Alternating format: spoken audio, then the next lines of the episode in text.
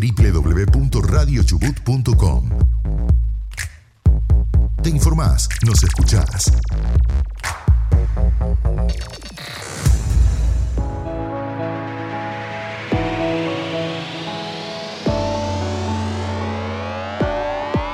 Cancelados Producciones presenta una idea de Bruno Sansi. Historias de hoy. Noticias de ayer. Magazine Cultural Informativo. Noticias nacionales e internacionales, como no las escuchaste nunca, analizadas por panelistas e invitados. Equipo. Sergio Orozco, Ana Paula Gaud. Evelyn Beroiza, Bruno Sansi. Ulises Loskin, En España, Joan Garrido. Nuestros amigos corresponsales. corresponsales. Desde Francia, Jacobo Machover. En Japón, Mauro Macías Y desde Brasil, Jairo Fernández. Locución, Francisco Narváez Océs. Colaboradores, Emanuel García, Lisandro Magoff, Cristian Porma. Daniel Antenao. Edición, Sebastián Fernández. Muy buenas tardes, ¿cómo están ustedes? Hoy sábado 9 de diciembre del 2023 nos encontramos en una edición más de historias de hoy, noticias de ayer. Me encuentro con el equipo completo, el señor Víctor Barría, acá piloteando la nave en la puesta en el aire, y conmigo se encuentra la profesora María Noel Guerrero. ¿Cómo estás, María Noel? Buenas tardes, muy bien. Muy buenas tardes, señor Sergio Facundo Tigre Loyanos Orozco, ¿cómo anda usted? Tigre de los llanos navideños. ¿Qué? Ya armamos el arbolito. ¿Ya, ¿Ya armaste el arbolito? Sí, le puse las luces. Tengo todo armado. Va, en realidad siempre estuvo armado. Tengo que sacarlo del closet nomás. A mi Eh, árbol. al árbol. Al árbol. Yo ya salí hace rato. Está Yo bien. salí hace rato. Está bien. Aquí estamos. Y Bruno Sansi, ¿quién les habla? Eh, la señora Noel Guerrero, literata. Ella se dedica a las letras. Y el señor El Tigre de los Llanos, un historiador increíble. Eh, Compartimos profesión, señor. Compartimos profesión, aventuras y. ¿Qué más? Eh, podríamos- y escapes. De todo, sí, Escapes. escapes, viajes, hemos compartido viajes, Viajes. eh, literatura. Sos, Eh. sos la única persona que me ha devuelto libros en mi vida hasta ahora. Muchas gracias por reconocerlo. Sí. Y creo que vos has sido la única persona en la cual ha compartido un momento conmigo en el casi. en el que casi morimos. En ¿Cuándo Polonia. fue? Ah, en Polonia. Que casi nos pasa un tren por encima. Detalles. Ahí al no más ahí cerquita de Auschwitz. Cerquita de Auschwitz, cerquita de República Checa, cerquita de todo. Nos- esto es rarísimo porque Sí, estábamos Sergio. yendo al aeropuerto y la chofer nos parece que nos entendió mal, no sé qué cosa, y nos estaba llevando a Eslovaquia y teníamos que ir al aeropuerto a un bolito. En. Katowice.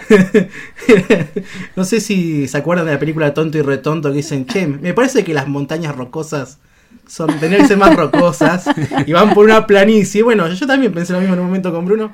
Bruno pregunta, che, ¿a dónde vamos? ¿Estamos yendo a, a Katowice o a Cracovia? No me acuerdo, no. No, a Ah, Katowice. eh, estamos yendo a Breno. Espera, Breno está en otro país, le dice Bruno. Y bueno, dimos una maniera media rara con el auto. Y venía el tren. Venía el tren, pero nos pasó a, no sé, si a 10 metros menos. Detalles. Yo grité como un chancho. ¿Pero qué iban? ¿En taxi? ¿Qué iban? Una combi. Una Ah. combi, una traffic. Una Eh, traffic blanca de Sun Transfer Company. Las traffic blancas siempre son Son sospechosas. sospechosas, siempre. Cuando no te secuestran, te llevan a las vías.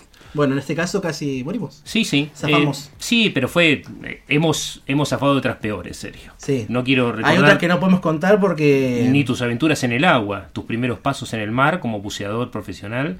y- ¿Te acordás de la manito, sí. Iván? Y de vez- después también la vez que casi me asesinan en Roma, Detalles. atrás de la vía del tren. Sí, eligió un barrio, yo le digo, mirá Sergio, tu hotel no está muy bien ubicado. Yo- Había elegido un barrio digo, pero peligroso. ¿cómo? Si está cerca de la terminal de trenes.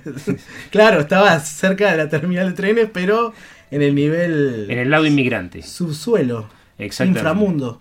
Pero se hizo amigo de todos los, Sí. los pakistaníes, los africanos. Hoy vamos a escuchar un poquitito de música africana, vamos a escuchar a Geoffrey Oriema, pero si les parece comenzamos con las efemérides incorrectas.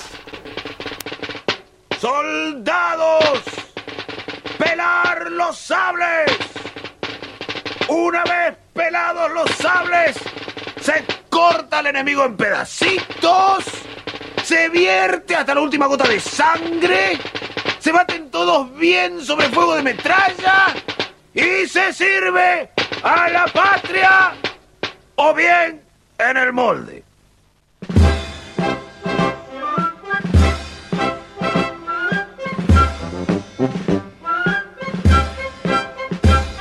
Historias de hoy, noticias de ayer. Presenta.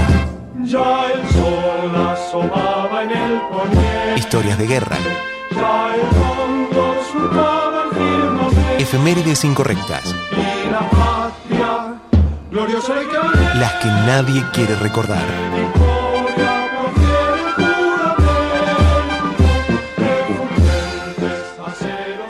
Acá estamos en nuestras efemérides incorrectas. Le contamos a la gente que vamos a hablar de algunas nomás de estas efemérides y nos vamos al 7 de diciembre de 1941. Pacífico. Guerra. Segunda Guerra Mundial. Los japoneses atacan Pearl Harbor. Pearl Harbor, la base norteamericana. Contame, Sergio, ¿de qué se trató esto? Una base norteamericana en el Pacífico. Qué música, ¿eh? Mal. Carl Orff, Carmina Burana, grande señor Barría. ¿Sabes que a mí esta música no me recuerda ni a la Segunda Guerra Mundial? No, ni- eh, Sergio, es épica, por favor. La ponían en un concurso de baile, me acuerdo, y No, cuando Sergio. estaban los ganadores. No, nos fuimos al diablo. A ver. Era un programa chileno. Empezamos nuevo, empezamos nuevo. Pearl Harbor. Pearl Harbor. Bueno, es una base norteamericana en la zona del Pacífico.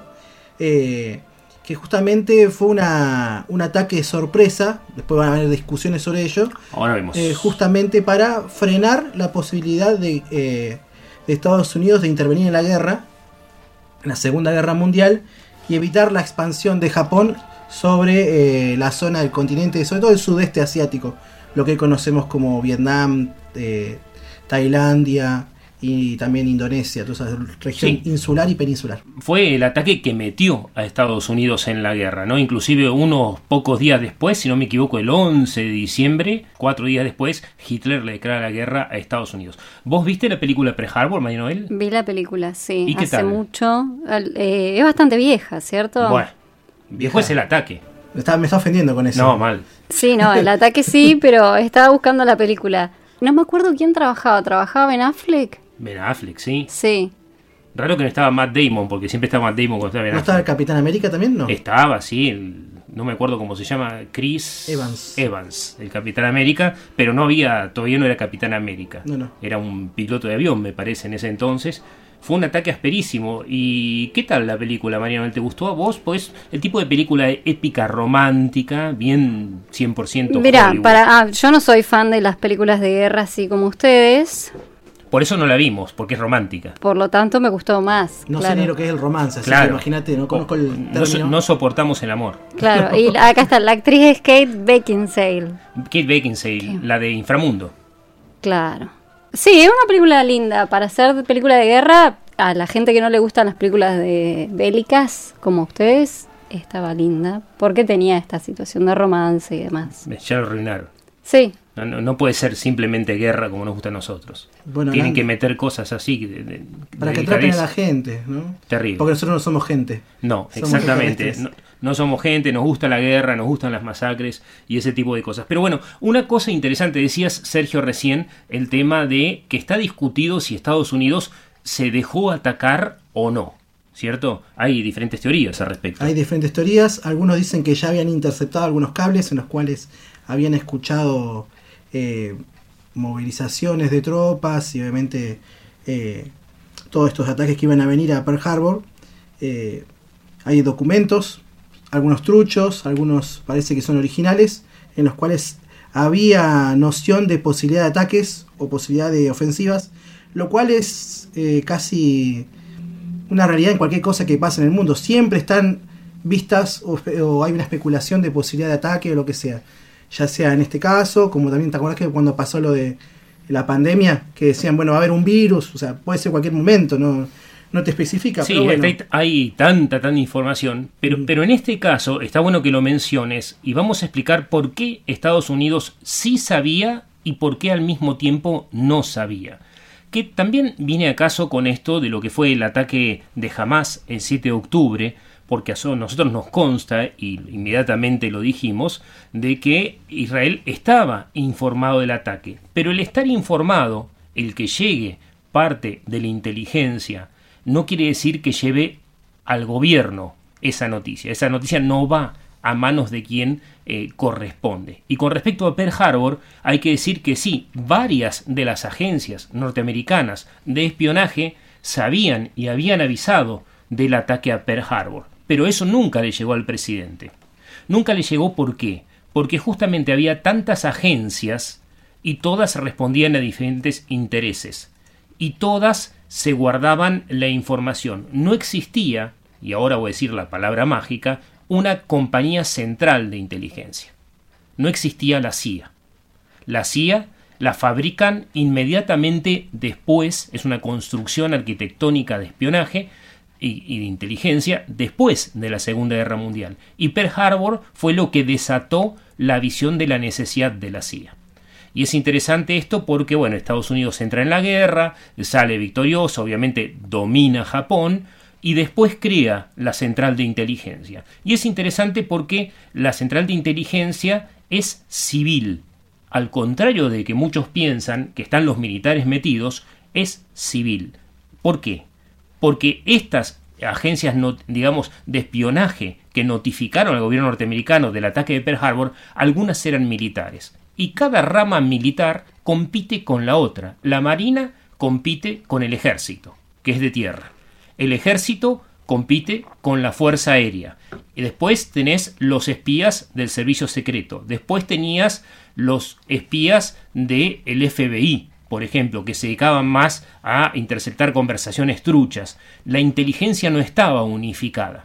Y lo que hace Estados Unidos es crear la CIA como un emprendimiento civil de universitarios. De hecho, son tres personas las que la crean, dos de Harvard y una de Berkeley. Imagínate, las universidades metidas en la inteligencia. La crean con el modelo inglés y, ojo esto, con el modelo de la Gestapo, que eran las dos agencias de inteligencia que mejor funcionaron durante la Segunda Guerra Mundial. ¿sí? Eh, lo que era el servicio eh, naval inglés en ese momento, que es también padre putativo de la CIA, Inclusive cuando reclutan a los primeros agentes, la CIA se roba, y atención a esto, se roba a los nazis de la Gestapo, los perdona por sus crímenes a cambio de que ayuden a organizar la CIA, a, cambio de que brinden cuáles son las estructuras de inteligencia necesarias y ahí recién se origina la CIA. Lo mismo pasó con Eric eh, Werner von Braun, perdón, con el inventor del proyecto Saturno, era el mismo que había inventado las bombas B1, B2, que dirigió dos campos de concentración, Dora y Lora, en la cual había esclavos y judíos asesinados trabajando. Pero se le perdonó a von Braun y se fundó, se creó la NASA para von Braun, básicamente. No lo pusieron a dirigir todo para que no quede feo, pero le hicieron hacer un curso de dos semanas de democratización antifascista y ahí nomás le dieron un sueño infernal y es el que llevó el hombre a la luna. ¿no? El científico eh, malvado típico pasó a ser el científico de la democracia, todo disfrazado. La CIA pasó lo mismo. La gente eh, que trabajaba en la inteligencia alemana ayudó a crear la CIA y fíjate qué cosa interesante, la CIA no está ni en Nueva York ni en Washington, está en Langley, en la base de Virginia. Y vos decís, ¿por qué lejos del poder? justamente para eso, para evitar que el poder se acerque a la inteligencia e influya. Por eso la CIA queda lejos. Si vos querés hacer lobby a la CIA, querés negociar algo, querés hablar con el director, te tenés que tomar un avión, te tenés que ir hasta el sur de Estados Unidos, hasta Virginia, y después ir al cuartel general, los headquarters, que nosotros vemos en diferentes películas, y, vemos la realidad, porque la CIA presta el lugar para Hollywood lo presta. Obviamente hay eh, despachos de la CIA en estudios que están ya armados para las películas, pero normalmente la CIA presta el lugar porque le conviene como propaganda. ¿sí? Así que eso es lo que generalmente hace. Y la CIA se conforma de forma tal que no acepta las presiones políticas y mucho menos las presiones militares. Entonces siempre el jefe de la CIA normalmente es civil y muchas veces termina siendo presidente norteamericano como George eh, Bush padre. ¿no? que fue el director de la CIA. Entonces, y la CIA tiene la obligación de hacer un reporte semanal para cada presidente de las novedades más importantes y también lo que hace la CIA es darle ese reporte a todos los ex presidentes norteamericanos. Si vos decís, ¿para qué? Justamente para preservar la república, porque si vos fuiste presidente, quiere decir que tuviste acceso a secretos de Estado. Te los siguen dando, no los podés revelar. Pero, este aquí la parte importante, si sos un expresidente, sea republicano o demócrata, sabés que ciertos temas son sensibles y secretos. Entonces, cuando vos ves que tus parlamentarios, tus senadores, tus diputados vendría a ser, ¿no? Los congresistas norteamericanos están por meter la pata en algo, vos vas a avisar, no, no, no, muchacho, esto es secreto de Estado, acá no se metan. Y así es como la CIA funciona. Lejos de este los el típico James Bond. Normalmente no es gente así fachera ni nada, es gente que tiene que pasar desapercibida. Son personas los más normales que podemos llegar a conocer. Es una persona que si vos entras, un agente, ¿no? Secreto, que si entras en una, en una confitería no te das cuenta que está. Es uno más en la multitud. Esa es la cuestión. Y así ha funcionado para cosas muy interesantes la CIA y también obviamente para las operaciones secretas que tienen que, eh, digamos, suelen tener algunos problemitas éticos a la hora de la violación de los derechos humanos. Entonces, como consecuencia de estos desequilibrios y desencuentros durante la Segunda Guerra Mundial, es, la CIA es una consecuencia directa de todos esos problemas que tuvieron, por lo menos en el Estado norteamericano, ¿no? Exactamente. Eh, la CIA es eso. Heredera. Es heredera de Pearl Harbor, directamente. Mira, no fuimos por el lado de la CIA. No, pero, está bien. Por ejemplo, esto que hablabas vos de Pearl Harbor y cuál es la importancia en la historia japonesa, por lo menos, eh, es también consecuencia de otra batalla que libraron los japoneses en Manchuria contra la Unión Soviética y que por eso ellos tuvieron que trasladarse a la zona del Pacífico. Y ellos fueron conquistando grandes territorios, llegaron hasta la India incluso a, a, a ocupar, a tratar de conquistar Vietnam, de recién decía, Tailandia, ni hablar de Indonesia, que habrá, habrían campos de prisioneros. Bueno, Eh, podemos hablar eh, después de la pausa, si querés, Dale. hablamos un segundo de Nankín, que también es una efeméride que corresponde a un mes de diciembre. Buenísimo. Nos vamos a la pausa y volvemos. Y acá nos encontramos de vuelta en Historias de hoy, Noticias de ayer. Seguimos con las efemérides incorrectas. Habíamos hablado un poco de Pearl Harbor y vos mencionaste la expansión japonesa, Sergio. Hablabas de Nankín. Sí, entre otros casos, ¿no? A ver, Eh, contame. Nankín es una ciudad en el, en el territorio asiático, más que nada en el país actual de la República Popular de China. Sí. Y dentro de lo que fue ese hecho, eh, hay una gran batalla en la ciudad de Nankín en la que se una lucha entre el ejército japonés y las fuerzas eh, unificadas de China. Eh, más o menos para que tengan en cuenta la gente, China estaba atravesando una guerra civil y con la Segunda Guerra Mundial deciden parar su conflicto y volcarse contra el enemigo que era el invasor japonés.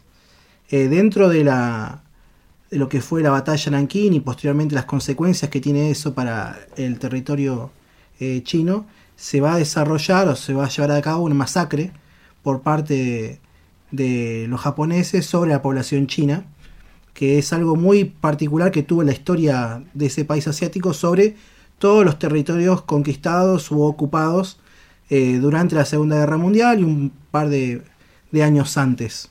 En el caso de la batalla de Nankín, eh, perdón, la masacre de Nankín, eh, estamos hablando de miles y miles de muertos, decapitados, torturados. Fue casi un laboratorio de estas personas para probar armas, para entrenar gente y básicamente las personas pasaron a ser eh, propiedad del ejército japonés para ser justamente utilizadas al, Como cobayos. como cobayos para cualquier tipo de, de acción o de prueba que tuvieran ellos. Eh, yo no tengo ahora bien en claro cuánto es la cantidad de muertos, Bruno, no sé si la, la sabes por ahí, la, la podemos buscar, pero... Se calcula que entre 20.000 y 80.000 mujeres fueron violadas, por ejemplo, de las cuales las primeras eh, murieron eh, por los maltratos recibidos y los golpes y toda esa cuestión.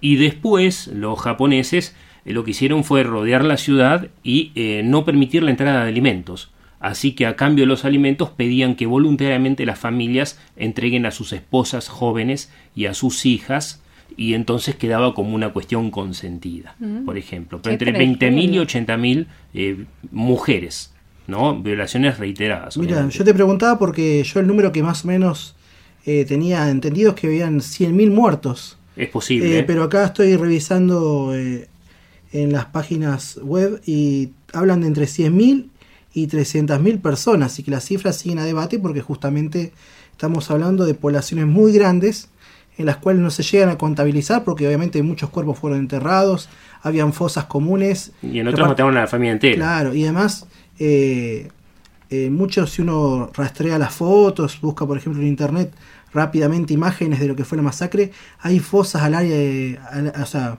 fosas abiertas donde vos ves la cantidad de cuerpos apilados, destruidos, en, en cual contabilizarlos y estudiarlos en su momento ha sido Sí.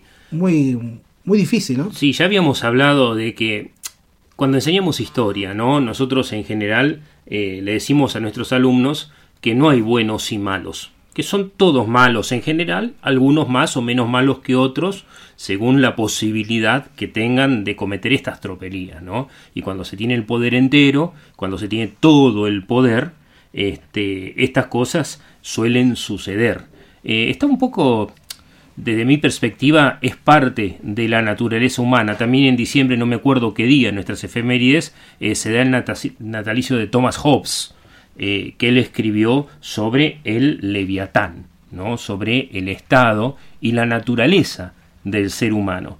Y en términos generales, cuando vos eh, mirás la historia, ves que lo que predomina no es la bondad y la esperanza. Bueno, la esperanza sí, inclusive dentro de la locura, sino todo lo contrario. El ser humano básicamente es un animal muy perverso. ¿no? Eso es lo que se ve. Después, esperanza encontrás hasta en los campos de concentración, por ejemplo, que hubo campos de concentración eh, para japoneses de los norteamericanos, hubo campos de concentración de los japoneses para con los chinos. Acá la ciudad hizo de campo de concentración. ¿No? Claro. Hacían experimentos médicos terribles, cámara hiperbárica, eh, venenos, los rociaron eh, con pestes desde aviones, los rociaron con enfermedades, hubo guerra biológica acá, este, inclusive llegaron a tirar eh, ratas eh, para que la gente se infecte, ratas de los aviones que se estrellaban con el suelo, que venían ya enfermas con peste, eso se practicó en Nankín también este, es parte de esta locura del ser humano. Y en todos los lugares donde hay aprisionamiento, donde hay violación a los derechos humanos, que ahora vamos a hablar un poquitito de eso, también está la esperanza. Y es increíble porque nos tocó entrevistar a Janusz Fransky, no, no sé si María Noel te acordás que lo llevamos a la escuela, un sobreviviente de campo de concentración de Auschwitz, que bueno, él salió del campo y decidió ser feliz, decidió dejar atrás todo, pero él decía lo inhumanos que llegamos a ser, inclusive los propios prisioneros. ¿No? Este, que en el caso de Janusz, él participó también en la muerte de algunos guardias, ¿no? También se, se tomó su pequeña revancha. Pero a pesar de todo, en ese contexto de locura, eh, había esperanza, ¿no? A lo que no estaba, decía Janusz, era Dios. Dicen, no sé a qué Dios le estoy rezando, porque Dios no parece estar acá. Pero a pesar de todo, la esperanza está. Pero la locura, esta la humanidad, te, tocó a vos, Sergio, ir al campo de concentración de Auschwitz, justamente en ese viaje, ¿no? Sí, en el año Este, 2018. En 2018 conocimos el campo de concentración de Auschwitz y de Birkenau, los dos ubicados en la- el país actual de Polonia, eh, que en esa época había sido eh, ocupado ya por las tropas alemanas. Esos campos de concentración que están administrados justamente por el gobierno nazi y que si uno lo recorre hoy en día están eh, colgados en las paredes cuadros de las personas que estuvieron ahí se pueden ver sus, eh, parte de sus pertenencias que se llevaron a, a ese lugar. Eh, ve incluso cómo el sistema ferroviario estaba todo armado para que decante en ese lugar, que está ubicado en una- un espacio muy... El lugar más estra- estratégico de Europa es. Sí, en, en cuanto a trenes, es el lugar más estratégico. Toda Europa se conecta en, Cracovia, en Oświęcim y en Katowice, Claro. en estas tres estaciones. Son pueblitos que están muy cerca, Oswiecim y el otro era Brzezinski, no me acuerdo bien cómo se llama. Brzezinska, eh. Birkenau. Eh, claro, Birkenau es el nombre alemán, ¿cierto? Sí. Eh, Brzezinska, que es donde terminaba la vía que se metía el tren derecho en el campo de concentración. Sí. Eh, entonces, eh, no es que están construidos por un simple capricho, sino que tienen toda una lógica funcional. ¿no?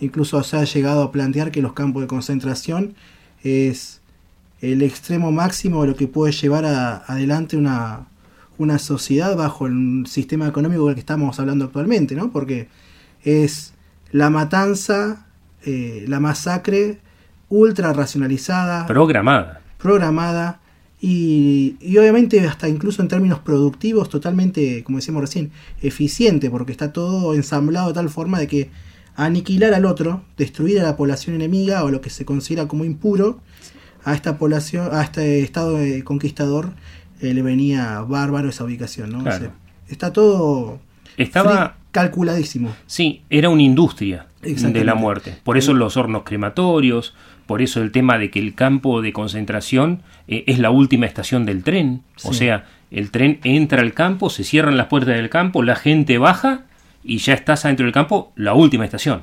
eh, muchos de estos campos de concentración, eh, tanto en Polonia como los que van a ver también en la Unión Soviética, y ni hablar de los campos de prisioneros en el sudeste asiático, hablando de Japón, son también campos de trabajo. Entonces la población que está prisionera, que está siendo ultrajada, torturada y todo eso, en esos grandes eh, lugares, también trabajan. Es mano de obra esclava. Exactamente. de industria. De hecho, eh, a- Auschwitz hubo tres campos, en realidad cuatro, pero tres conocidos que son Auschwitz I, Birkenau, que es Brzezinska, y el tercero es la IG Farben, que es directamente el patio de una fábrica.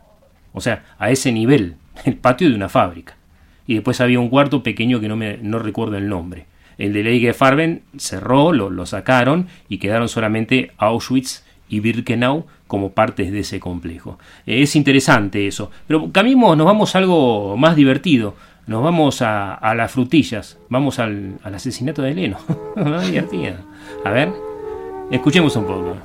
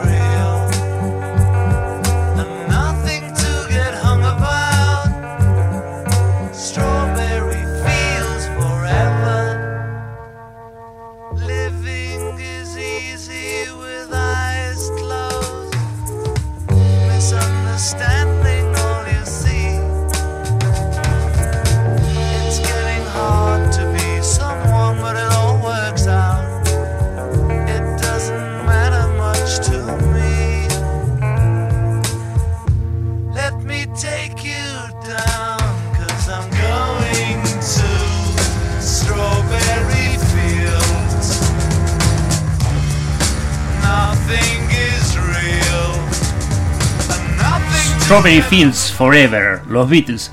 ¿Estuviste en Strawberry Field? Estuve, sí. Contanos Es- qué es. Esto es en Nueva York, en el Central Park. Hay un. Una, el Central Park es un parque gigante de kilómetros y kilómetros. Y enfrente de uno de sus laterales vivía John Lennon.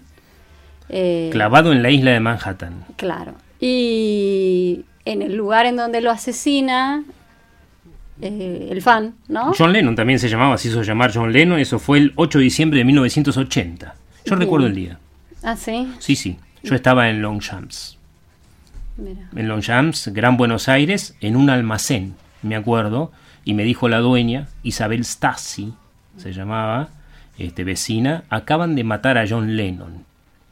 Y eh, se conmocionó el mundo. Te digo, 1980, eh, aparte plena Guerra Fría, y Lennon era el símbolo de el cantante de la paz. Mm, Claro, paz y amor. paz y amor. Mm, No era como Bruce Springsteen, así de protesta más áspera, sino de todo paz, amor, florcitas y lo, lo reventaron. Ahí mismo. Bueno, y ahí se hizo como un, un memorial en el, en el suelo, en el parque, donde está hay una estrella ahí. Una estrellita de Lennon. Sí, En- y le pusieron Strawberry Fields al lugar. exactamente. Así que 8 de diciembre de 1980. Y el 7 de diciembre de 1598. 1598. Nos vamos al, al Renacimiento italiano. Eh, nace una persona no es muy conocida. eh, Gian Lorenzo Bernini. eh, escultor, arquitecto, si no me equivoco, que Sergio tuvo la oportunidad de apreciar en Roma. Y ahora le decimos a la gente que está escuchando que agarre el celular y busque el rapto de Perséfone. Así buscan rapto de Perséfone, algunos también lo llaman El rato de Proserpina, porque los dioses y personajes mitológicos de la religión romana eran los mismos que los de la religión griega. Entonces, Perséfone para los griegos, Proserpina para los latinos, los romanos. y es eh, Plutón, ¿no? El, Sí. El dios del inframundo. del inframundo, del Hades, digamos, que- agarrando, raptando a Perséfone o Proserpina. Proserpina. Y ese es un mármol hermoso. Claro, yo no soy muy estudioso del arte, pero y es más, suelo no, no entenderlo muchas veces o eh, dejo muchos detalles librados al azar y no los termino de identificar. Pero lo que me llamó mucho la atención de la escultura en este caso es que uno siente movimiento, siente fuerza, siente presión y siente la angustia de una persona siendo raptada, o en este caso una diosa, siendo raptada por otra por otras, ¿no? Eh, es un caso obviamente de, ¿cómo decirlo? De ultraje, de justamente un rapto. Se lleva a una diosa simplemente por capricho eh, del dios Hades o Plutón, eh, en el cual ella era la hija de eh, la diosa Tierra, ¿no? No me acuerdo si, creo que era Ceres, puede ser el nombre de la diosa. Eh, y que ese mito justamente eh, alimenta un poco el cambio de las estaciones o da a entender y forma parte de una explicación para las personas en ese momento de por qué habían estaciones como primavera, eh, otoño, invierno, porque justamente la diosa Tierra cuando habían negociado con Hades de seis meses con vos, Seis meses de libertad, seis meses de infierno. Claro, y esos seis meses que no estaba con la tierra, eh, las hojas se caían, empezaba el otoño, empezaba el frío, las plantas se morían, o por lo menos se marchitaban, y después cuando volvía la tierra, empezaba la primavera y florecían todos justamente los elementos Exacto. del mundo vegetal. Exactamente, pero si, si el oyente busca el rapto de Perséfone y se va a la imagen de ese mármol espectacular y baja hasta el muslo de Perséfone, donde tiene la mano agarrada justamente el dios que la rapta, van a ver qué interesante el detalle en mármol de cómo se le hunde el dedo en la carne. ¿no? Yo nunca había visto, eh, si bien digamos hemos visto mucho, hemos visto a Michelangelo, hemos visto el Moisés, la Piedad, hemos visto mármoles, nosotros tres acá en los viajes los hemos hecho de forma separada o conjunta, vimos mucho mármol en el mundo. Sí, con ¿no? un nivel de detalle increíble. Increíble. Pienso en el en la, en la escultura de Gallardo, esa que hicieron, eh, Gallardo es el de River, Sí, que no parecía el que, Gallardo. que hicieron de El que tenía el bulto contra en una hipérbole.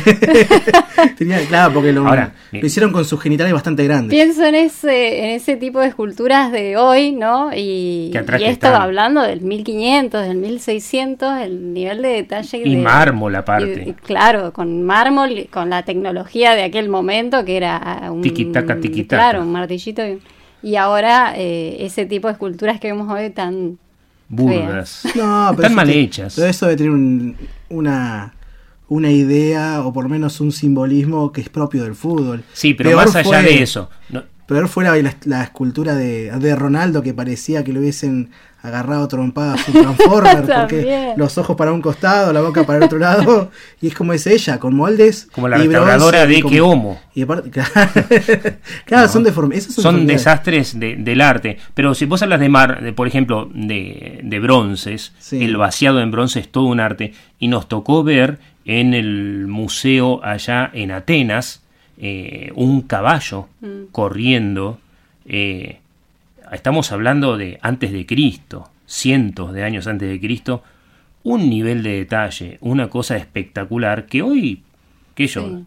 no lo como que ha hacen. involucionado el arte. Sí, el arte involucionó mucho en esas cosas. el- sí. Y también eh, de Bernini, volviendo a hablar de Bernini, aparte del rato de Perséfone, Apolo y Dafne, también otra de las esculturas, que Apolo también la rapta y Dafne, para no dejarse eh, violar, eh, se transforma en árbol, En un laurel. Claro. en un laurel. Dafne es la palabra griega para laurel. Claro. Exactamente. Entonces, en el momento en que Apolo le está también agarrando, en otra posición, la cara de pánico de Daphne también es importante, y como ella empieza a transformarse en hojitas. Y ese momento de la transición eh, es impresionante como Bernini también lo, lo- lo trabaja.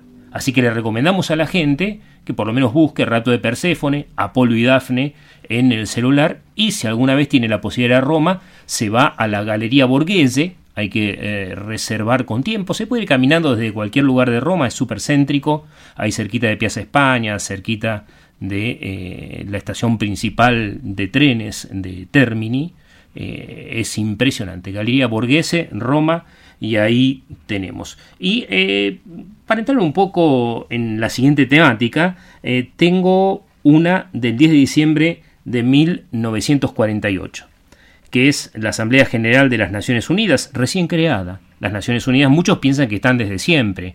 En realidad, antes estaba la Sociedad de las Naciones, Sí. la Segunda Guerra Mundial trajo eh, las Naciones Unidas, países con derecho a veto, los ganadores de la guerra más China, que son Francia, Estados Unidos, Inglaterra, Rusia y China, tienen derecho a veto. O sea, que cualquier cosa que decida el resto del mundo, si uno de ellos se opone, no se hace. Mi- Mirá que, que democrático, ¿no? La ONU, todos pensamos que es... Bueno, Pero ellos, como se consideran los vencedores de la Segunda Guerra Mundial, justamente pueden llevar adelante este. poner las reglas. Sí, este hecho es básicamente una consecuencia de ello. Lo que vos hablabas, Bruno, que en el 10 de diciembre de 1948, ¿qué se aprueba? Se aprueba la Declaración Universal de los Derechos Humanos. En este caso, eh, estamos, si uno agarra los manuales de, de educación cívica o de formación ética y ciudadana, o actualmente construcción de la ciudadanía, es el puntapié para los derechos humanos de tercera generación, ¿no? Ahí aparecen muchísimos derechos humanos que hasta el momento no estaban contemplados, como por ejemplo el derecho a la niñez, el derecho a las mujeres, eh, también estas cuestiones del derecho al medio ambiente sano y otros elementos que no habían sido contemplados. Pero los- como el derecho de las mujeres no, no lo, lo hace la izquierda. eh, es una lucha, es una lucha, es un proceso político que después de la Segunda Guerra Mundial eh, se decanta justamente en la oficialización de todos estos procesos políticos, sociales y también económicos que se están dando en todo el mundo. Por ejemplo, después de la Segunda Guerra Mundial eh, y promovida por las Naciones Unidas, lo que se trata de llevar adelante es un proceso de descolonización.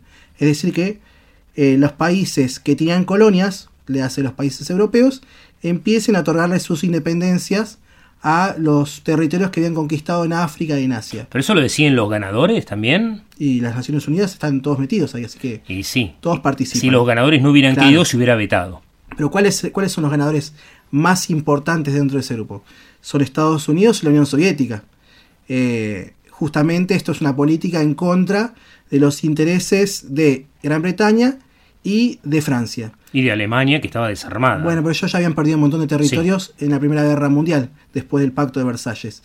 Y está bueno esto que estamos charlando porque, eh, por ejemplo, Francia va a despojarse de sus colonias a regañadientes y con un montón de procesos de independencia, lucha Argel. revoluciones, eh, luchas de liberación nacional. Vietnam. Diferente va a ser la táctica eh, o la estrategia política que va a utilizar Gran Bretaña, que es dar las- las- darle las independencias eh, políticas, pero siguen articulados en forma económica con Con Commonwealth. la Comunidad Económica de Naciones, que eh, incluso muchos de esos países, como Canadá, Australia, seguían reconociendo a la reina de Inglaterra como eh, máxima figura política, si bien era más que nada una cuestión simbólica o, o de representación nada más.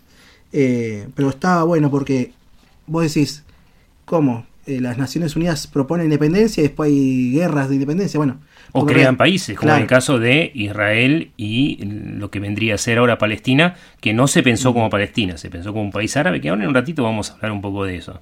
Sí, lo que se impone esto es un nuevo mundo en el cual las potencias que dominan son Estados Unidos y la Unión Soviética, que se va a llamar Guerra Fría. Eh, por- Así es. Por ejemplo, no sé, el caso del canal de Suez, que lo estudiamos con vos, Bruno, en la universidad. Eh, Estados Unidos no apoya ni a Inglaterra ni a Francia. no. Porque antes de hacer una ofensiva en cualquier lugar del mundo, la idea era consultarles tanto a ellos como a la Unión Soviética Claro. si fueras del otro lado, ¿no? De hecho, Estados Unidos no apoya a Israel en 1948. Genera un embargo de armas. Francia también. O sea, las principales potencias. Es más, ¿sabés quién les vende armas a los, a los judíos? Los rusos le venden armas eh, cuando se da lo que los palestinos llaman la Nakba. ¿no? Este, es justamente eh, la esperanza comunista por la asociación del tema de los kibbutz que había y el modo de vida eh, social No, y además, de izquierdas que tenían el los judíos. primer, eh, el primer, eh, la, primera figura máxima del Estado hebreo, el Estado judío de, Israel, eh, es una persona que viene justamente del sector de los trabajadores. Y en los primeros años de la política en relación a la Unión Soviética y, e Israel, la Unión Soviética lo tomaba como aliado hasta la década del 60, cuando ahí ya rompe relaciones y se aboca a su política internacional más favor- favorable a los estados árabes. Así es. Y ya que estamos hablando un poco de cómo esto afecta la colonización, la descolonización, los países del tercer mundo, te propongo escuchar un tema totalmente diferente a lo que la gente está acostumbrada.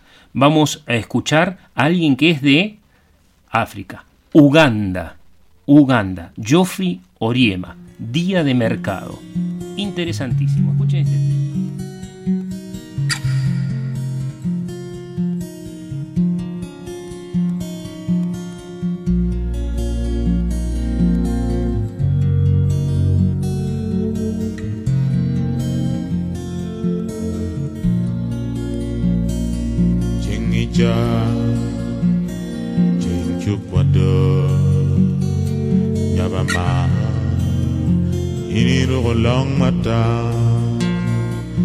Kitetei Bantere kicholdo Dinong wake Tera kwene Wah Bere jala tungulu ini wanyo pare pigwa ijwe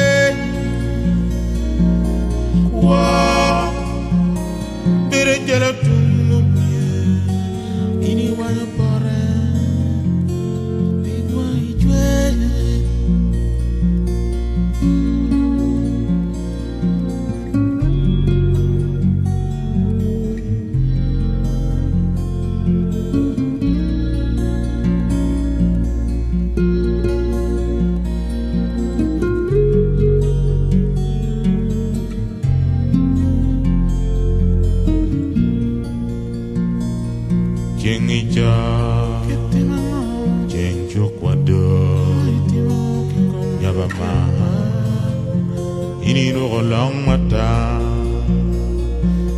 day.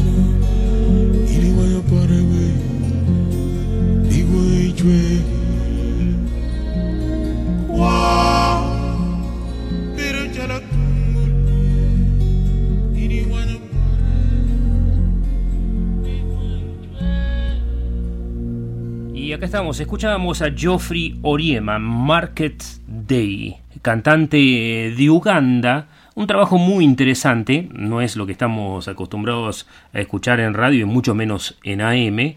Eh, fue interesante, tuvo un, un álbum, Exile, editado en 1990 bajo la producción de Brian Eno, eh, y es una de las personas que escapa de, eh, ¿cómo se llama? De, sí, digamos, de Idi Amin Dada, ¿no? Este, con el ascenso del poder de- del dictador, de Idi Amin, eh, Oriema tuvo que huir del país, eh, se fue a la frontera en el baúl de un auto, después de que la dictadura de Idi Amin asesinara a su padre, que era miembro del, del gabinete de ministerios, se llamaba Erinayo Wilson Oriema, y hoy él canta normalmente en idioma acoli y suajili, que era lo que eh, un poco lo que estábamos escuchando en Día de Mercado. Suajili, que es un idioma muy parecido al español. Es el Yo no entendí nada, no sé qué ¿Sabes cómo se dice mesa en suajili? ¿Cómo se dice qué? Mesa en suajili, Eh, no sé. mesa. ¿Mesa? Claro, porque ¿Por qué? el suajili es un idioma, es una síntesis. Hablan tantos idiomas en algunos lugares de África que tuvieron que inventar un idioma interétnico. Una Eh, lengua franca. Exactamente, una lengua para poder, porque vos tenés un país que yo, en Nigeria hablan 20 idiomas mínimo, en Nigeria, mínimo, porque prácticamente cada grupo cultural tiene su, su propio idioma, entonces es un desastre. Y hace muchos, muchos años, en la época de, de la colonización inglesa inclusive, cuando eh, hay un, aparece un gran conquistador africano, no sé si te acordás vos el nombre, en lo que hoy vendría a ser la zona que está entre Sudáfrica y Mozambique. Yo lo único que me acuerdo es de Shaka Zulu. Y bueno, ese Shaka Zulu, justamente, que hablaba Zulu, pero los territorios que conquistaba hablaban otros idiomas. Claro, pero todas esas regiones de los pueblos bantúes de la África subsahariana y obviamente el Swahili habrá sido la forma en la cual todos esos pueblos y etnias que estaban ahí Se eh, entienden. se pueden entender. Y tiene mucho de español el suajili porque también tiene que ver con eh, las cuestiones heredadas de la conquista española. ¿no? Así que, según mis conocidos, Alejandro de Otto, que estudió en el Colegio de México y tenía en la maestría en Asia y África, tenía suajili como idioma obligatorio, dice que era interesante y bastante fácil. Bastante fácil de ser retenido. Y bueno, Oriema canta en suajili y eh, otra de las personas que eh, lo apoya, aparte de Brian Eno, es Peter Gabriel, que hace eh, una selección de cantantes en diferentes lugares del mundo. No digo folclóricos, pero sí conocidos solamente en sus países, y él los lanza, no digo que al estrellato, porque Oriema tenía estrella propia y tenía una trayectoria, pero muchos otros este, sí son trabajados a partir de la productora de Peter Gabriel. ¿No? que él hace trabajo humanitario, inclusive eh, cuando fue el tema de Sudáfrica, cuando estaba el apartheid, hizo el famoso tema Biko, por Stephen Biko, también uno de los luchadores de la resistencia contra la política del apartheid blanco por parte de eh, los negros sudafricanos. Biko muere en prisión. Este, y Peter Gabriel, ya en la década del 80, estoy hablando hace bastante, bastante, eh, le dedica su tema. Pero si les parece, nos vamos a la sección final del programa, nos quedan unos 20 minutitos, así que nos vamos a cancelados.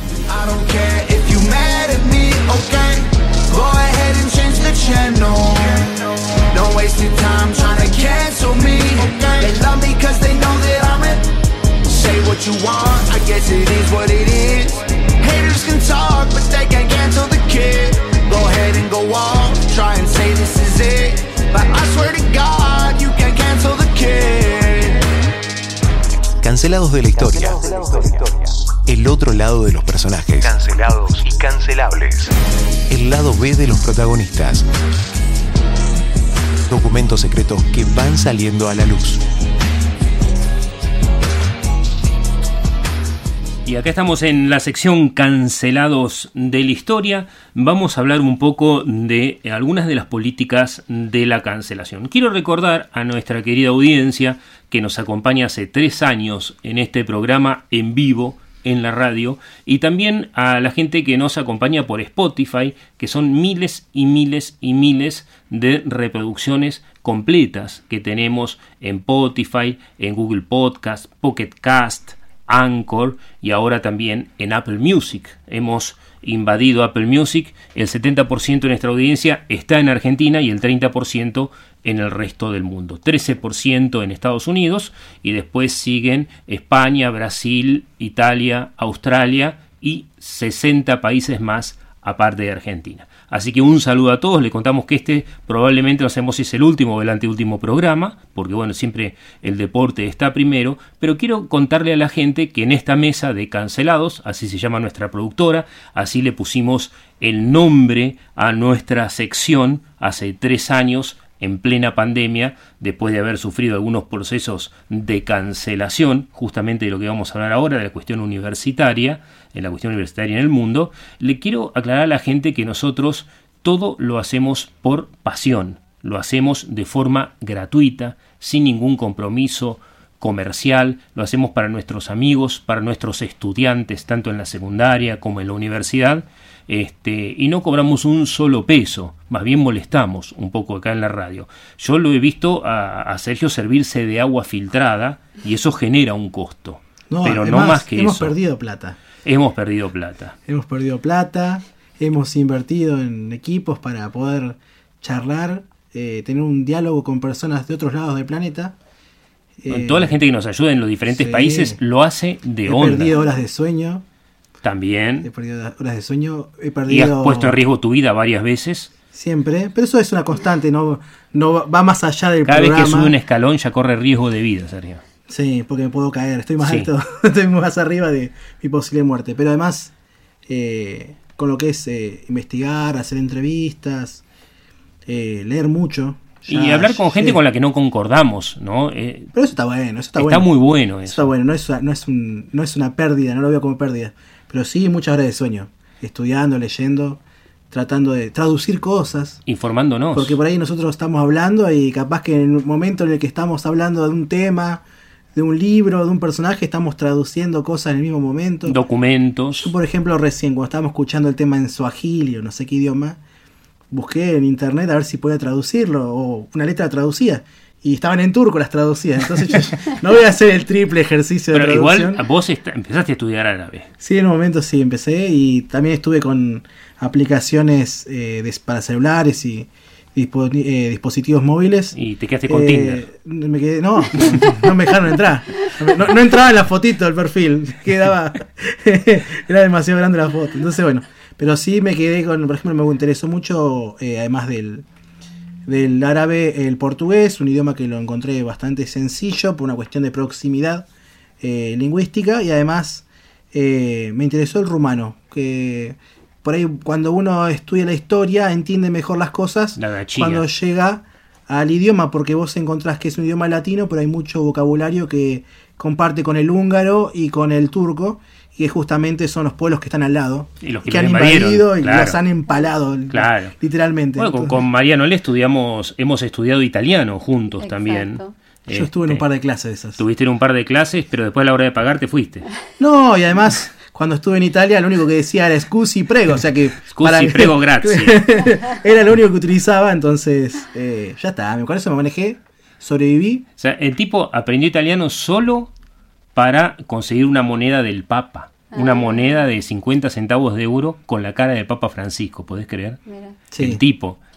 la tengo ahí todavía guardadita. en Y no la quería aceptar. En Ya vale millones No, esa es moneda. terrible, terrible. Es Aparte, verdad, no había pensado eso. si, si- si de alguna manera el Papa es asesinado de manera cruel, como puede suceder en algún atentado, esa moneda vale Oh, mucha plata. No, y Guardala, además- guardala. Y además el mejor papa de la historia, que algún día lo voy a justi- lo voy a Mm. argumentar, pero eso es para un programa entero. Mira, para mí el Papa más interesante de todos. Eso es otra cosa. No, Yo estoy diciendo el mejor papa. No, no, eh, el mejor. El mejor papa. Eh, Encima eh, argentino, fue como Silvio, y Messi. Silvio Enea Piccolomini, allá por el 1400, porque el tipo era. eh, no era cura, se, se hizo cura, este, era secretario, estuvo en varios, varios concilios, eh, aprendiendo el arte de ser cura, pero era básicamente un sacado. Eh, escribía literatura pornográfica, estamos hablando del año 1420, 1430, 1450, escribía porno el tipo. Y, y los libros, eh, justo fue la, inven- la invención de la imprenta, se recontra vendían. Es más, uno de los libros de Piccolomini era parte de la colección permanente de Cristóbal Colón. Fue muy, pero muy gracioso encontrar, y tenía anotaciones de Colón el libro, este, porque la biblioteca de Colón la, la conserva lo, lo que fue su descendencia.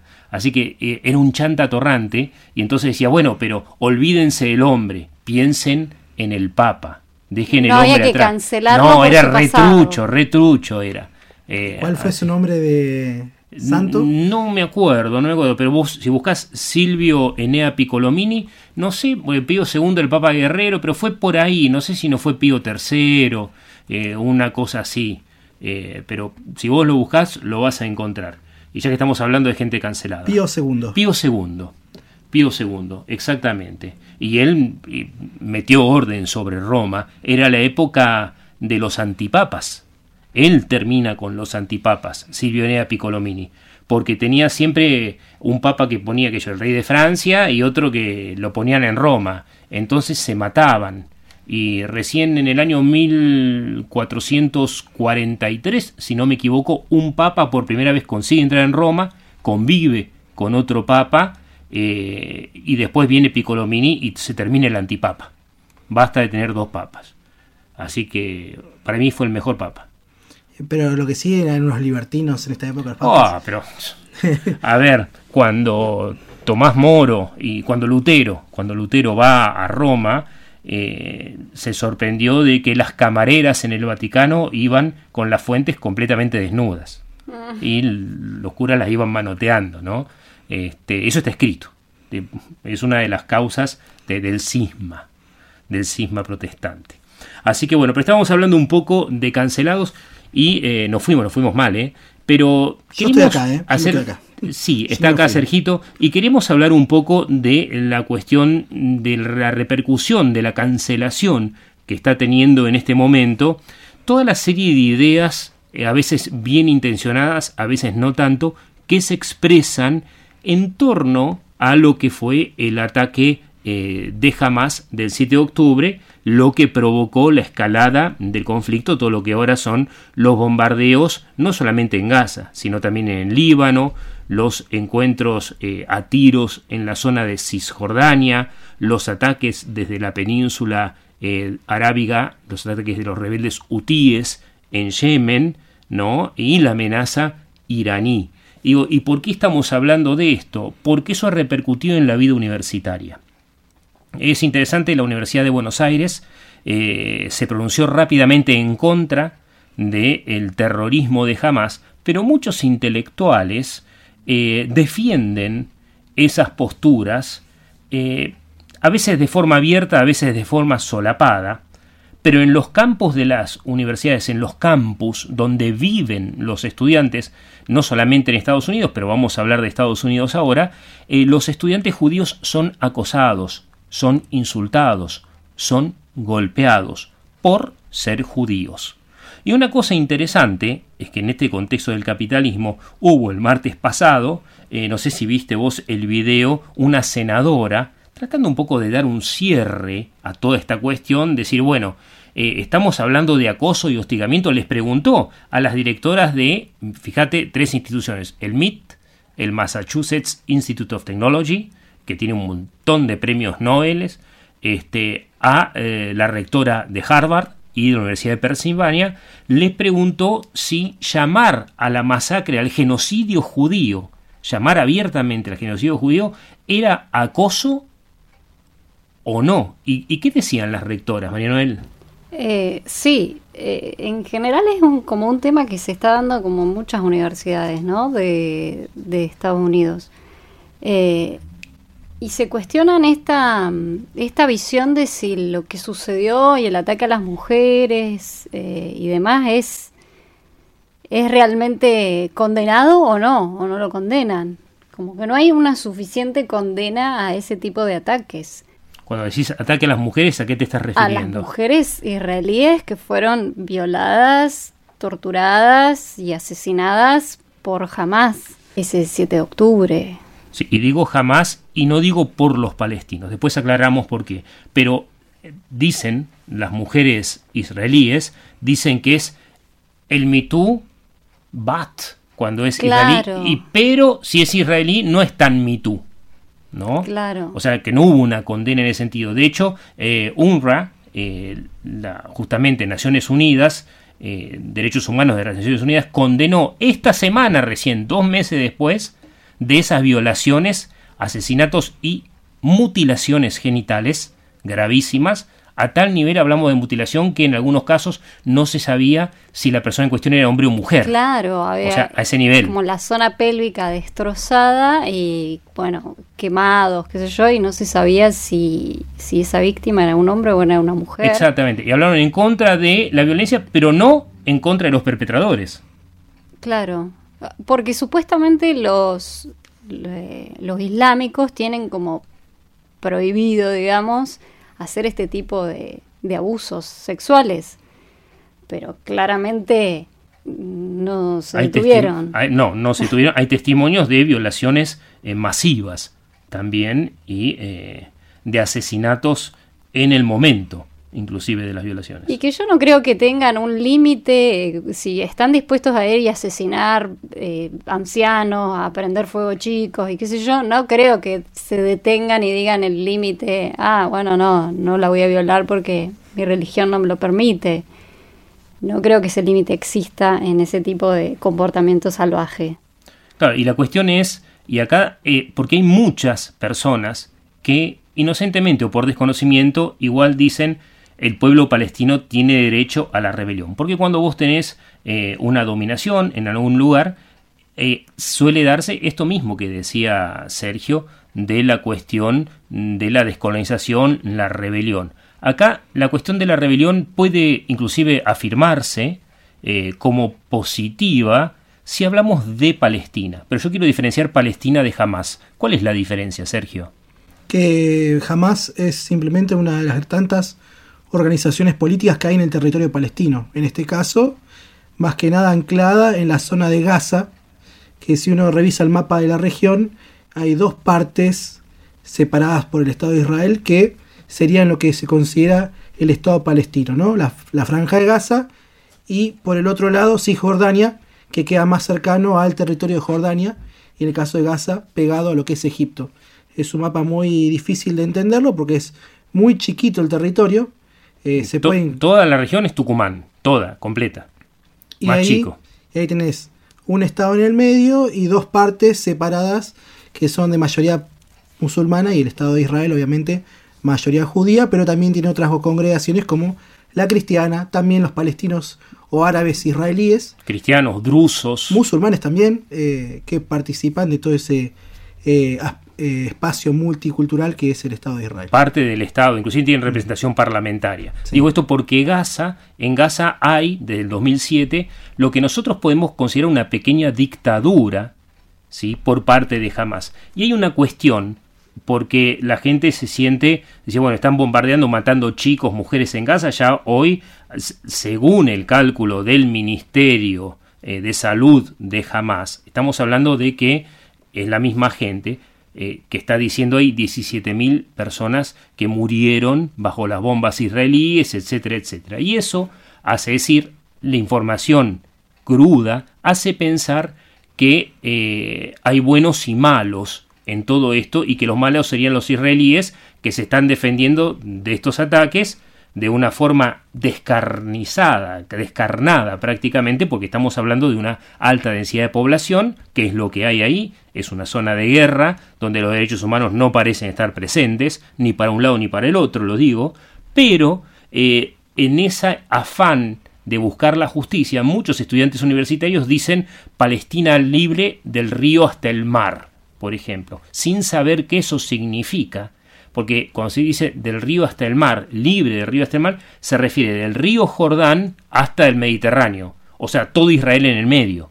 Y si vos decís Palestina libre, desde el río hasta el mar, está diciendo matemos a todos los judíos. Eso es lo que no se dan cuenta los estudiantes que no profundizan en esta cuestión. Entonces, a veces decir Palestina libre significa que el otro no exista.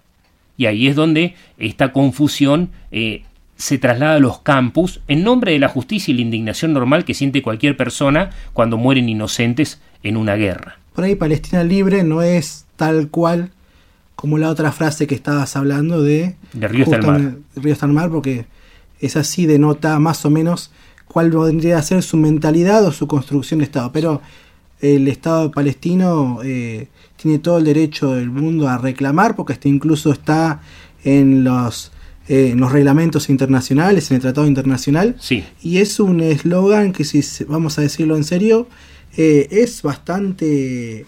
Está bastante libre de cualquier interpretación de postura pro genocidio, pro matanza o anti-israelí. Simplemente están reclamando Claro.